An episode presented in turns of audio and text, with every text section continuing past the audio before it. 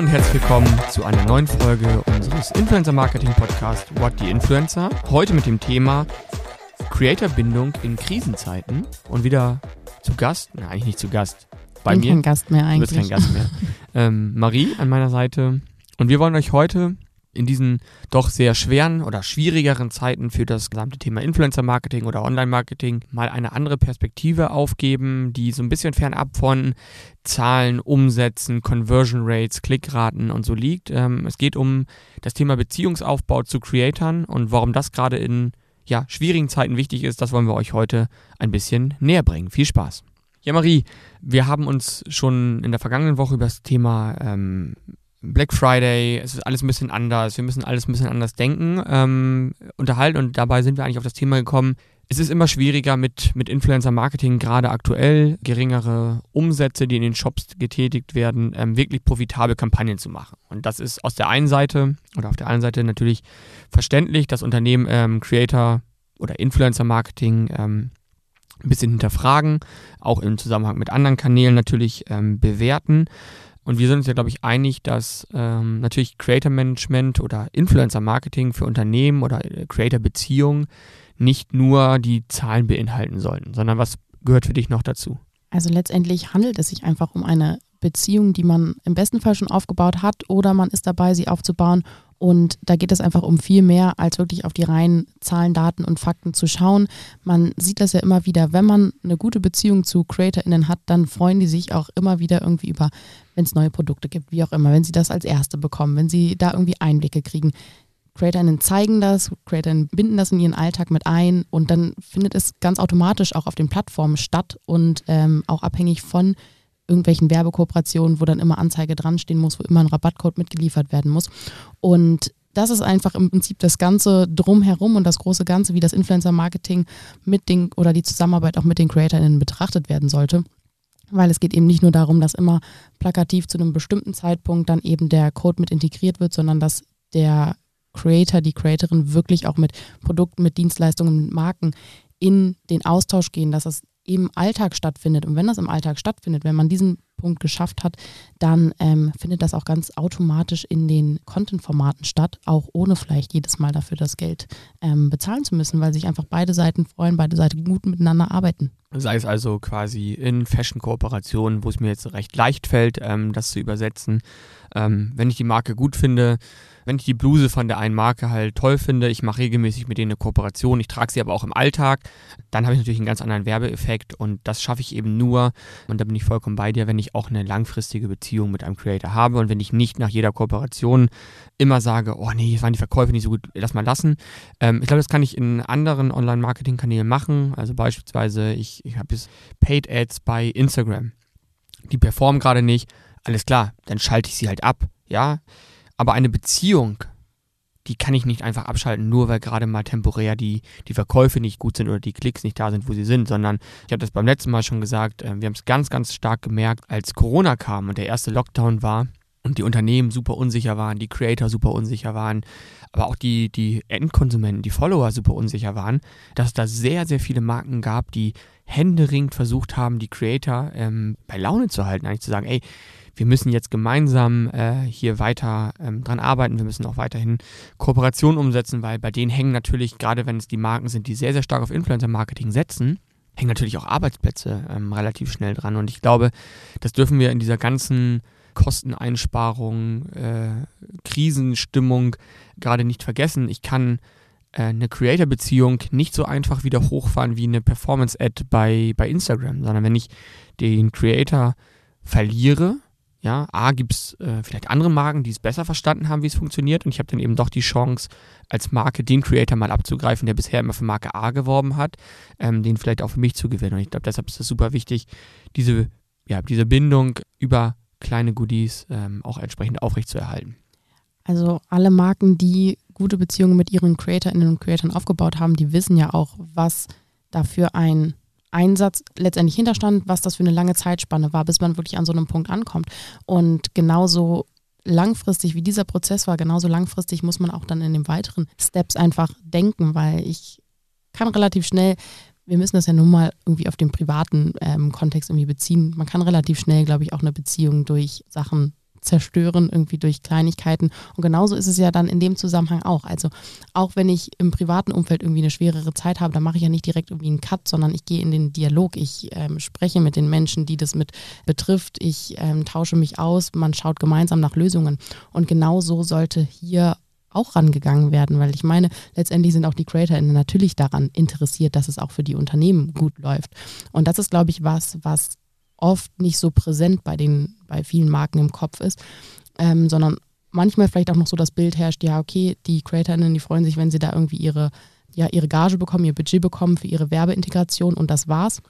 Letztendlich sind doch aber auch die CreatorInnen daran interessiert, dass es gut läuft. Und auch denen ist es aktuell bewusst, dass wir in einer anderen Zeit unterwegs sind und es nicht mehr so ist, wie es vielleicht vor ein paar Monaten, vor ein paar Jahren sowieso war.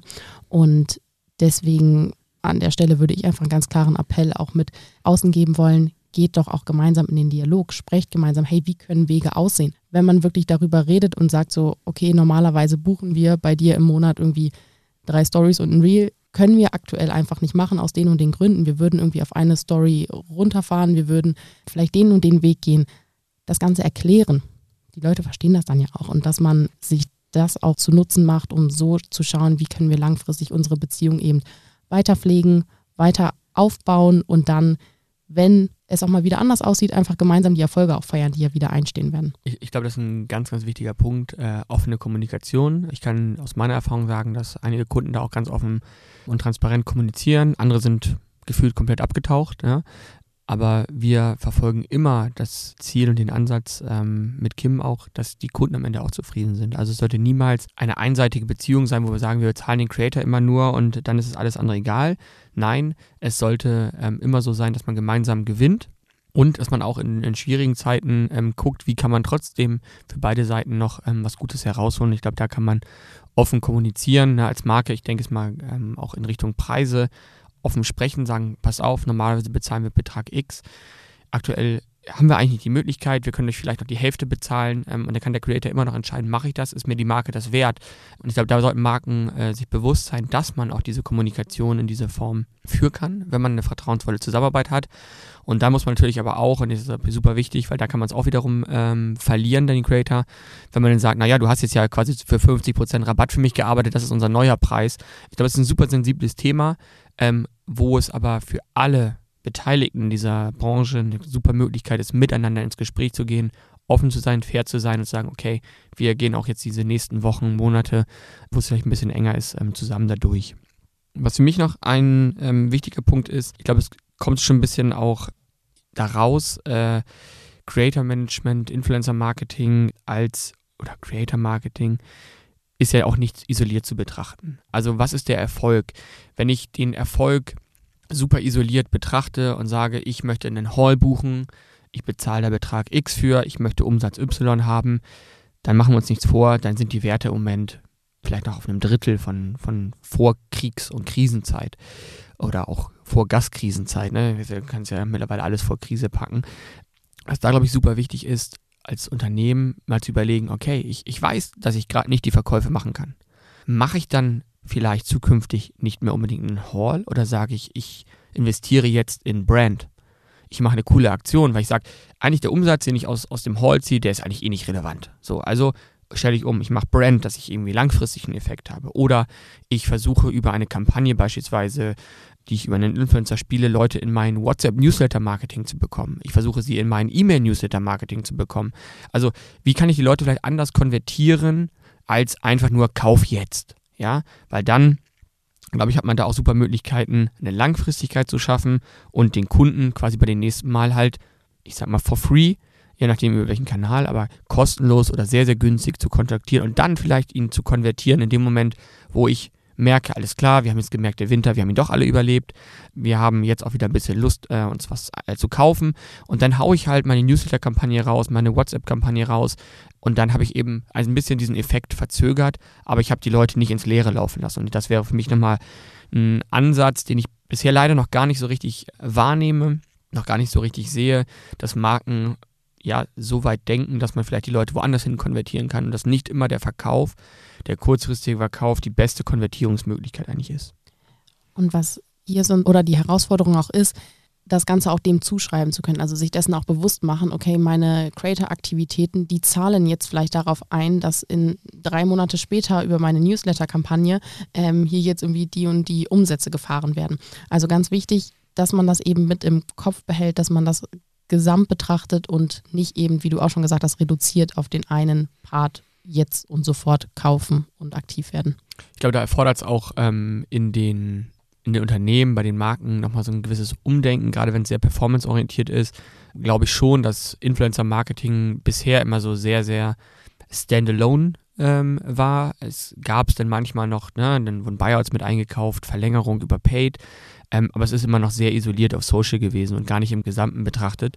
Und ich denke, wenn man jetzt einfach die, die Zeit nutzt, in der Zukunft arbeitet, so schaut, okay, ich integriere auch mein Influencer-Marketing, auch den Performance-Part vom Influencer-Marketing mehr in meine Gesamt-Performance-Strategie, mehr in meine Gesamt-Marketing-Strategie. Ich glaube, dann habe ich auf jeden Fall für nach der Krise, ähm, bin ich gut gerüstet und kann einfach viel mehr Synergien der Kanäle ähm, entsprechend nutzen.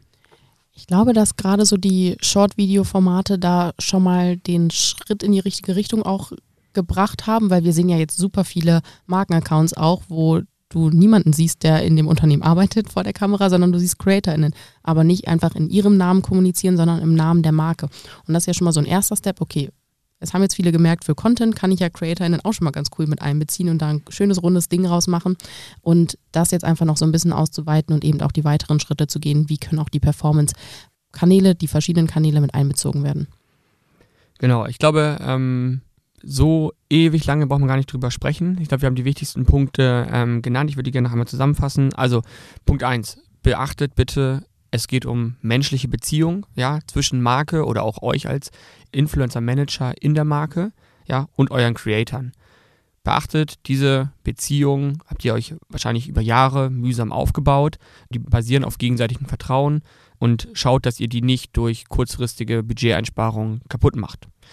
Wenn es nicht anders geht, wenn ihr merkt, wir sind gerade nicht profitabel, wir, ähm, uns steht das Wasser bis zum Hals, geht auch mit euren Creatoren ins Gespräch, nehmt die mit, die werden Verständnis haben und die werden auch mit euch bereit sein, vielleicht ähm, Lösungen zu entwickeln, zu gucken, wie können die Creator unterstützen, wie könnt ihr gemeinsam einen Weg finden, wie ihr jetzt eben zusammenarbeiten könnt. Dritter Punkt ist das ganze Thema, habe ich eben gesagt, offene Kommunikation. Ja, kommuniziert offen, das ist ähm, super wichtig. Vierter Punkt ist, besprecht auch Alternativen. Überlegt, wohin könnt ihr Kunden einer Kampagne oder Follower einer Kampagne hinkonvertieren. Muss es immer der direkte Verkauf sein? Wir wissen, der ist im Moment nicht so gut, also überlegen wir uns was anderes. Machen wir vielleicht mehr Brand? Machen wir mehr Charity? Konvertieren wir sie in andere Kanäle, wo wir dann später den Sale machen? Also da wirklich mal zu überlegen, kreativ zu werden ist, glaube ich, auch ein wichtiger Punkt. Und der letzte Punkt, kann ich vielleicht auch Creator für andere Dinge nutzen, um eben mein Owned Media aufzubauen. Also Creator wirklich als Creator zu nutzen, kreative Sachen zu machen, um einfach die Marke im Social Web, in diesem ganzen Umfeld, trotz eines schwierigen Umfelds auch weiterhin sichtbar zu haben. Und ich glaube, dann hat man schon mal so vier, fünf Tipps, mit denen man ganz gut losgehen kann, wo man äh, vielleicht auch mal eine Idee bekommt, wir als Agentur sind natürlich auch immer sehr an dem Dialog interessiert. Ne? Wir haben auch nicht für alles direkt die äh, Best-Practice-Lösung und macht das mal so. Ich glaube, es ist sehr, sehr abhängig von der Marke. Aber ich bin mir sicher, wenn man drüber spricht, alle Beteiligten, Brand, Agentur, Creator, dann ähm, kommt man auch zu Ideen und zu Lösungen. Und dann kann man eben das Wissen, was funktioniert eigentlich gerade, auch noch miteinander teilen und dann können alle davon profitieren. Genau, was einfach ganz, ganz wichtig ist, präsent bleiben, genauso schnell wie ähm, man sich etwas aufbauen kann auf Social Media, kann es eben auch wieder ja, in die andere Richtung gehen. Deswegen auch in solchen Zeiten zu schauen, wie kann ich denn trotzdem stattfinden. Ja, kommentiert gerne mal unter unserem aktuellen ähm, Posting, das wir zu der aktuellen Folge ähm, gepostet haben bei Instagram. Teilt uns doch vielleicht mal eure Erfahrungen mit. Wie geht ihr eigentlich mit der aktuellen Situation um? Was hat sich für euch bewährt? Tretet auch gerne direkt in den Kontakt mit uns per Mail oder über Instagram Direct oder schreibt uns bei LinkedIn. Wir freuen uns über eure Erfahrungen und ähm, es gilt weiterhin, wenn ihr ein spannendes Thema habt ähm, oder auch sagt, ich hätte was super Cooles zu erzählen, würde auch gerne mal im Podcast zu Gast sein, ähm, schreibt uns einfach und dann seid ihr vielleicht schon bei der nächsten Folge mit eurem Thema oder ihr als Gast mit dabei. Bis dahin wünschen wir eine gute Zeit. Vielen Dank fürs Zuhören und bis zum nächsten Mal. Bis zum nächsten Mal.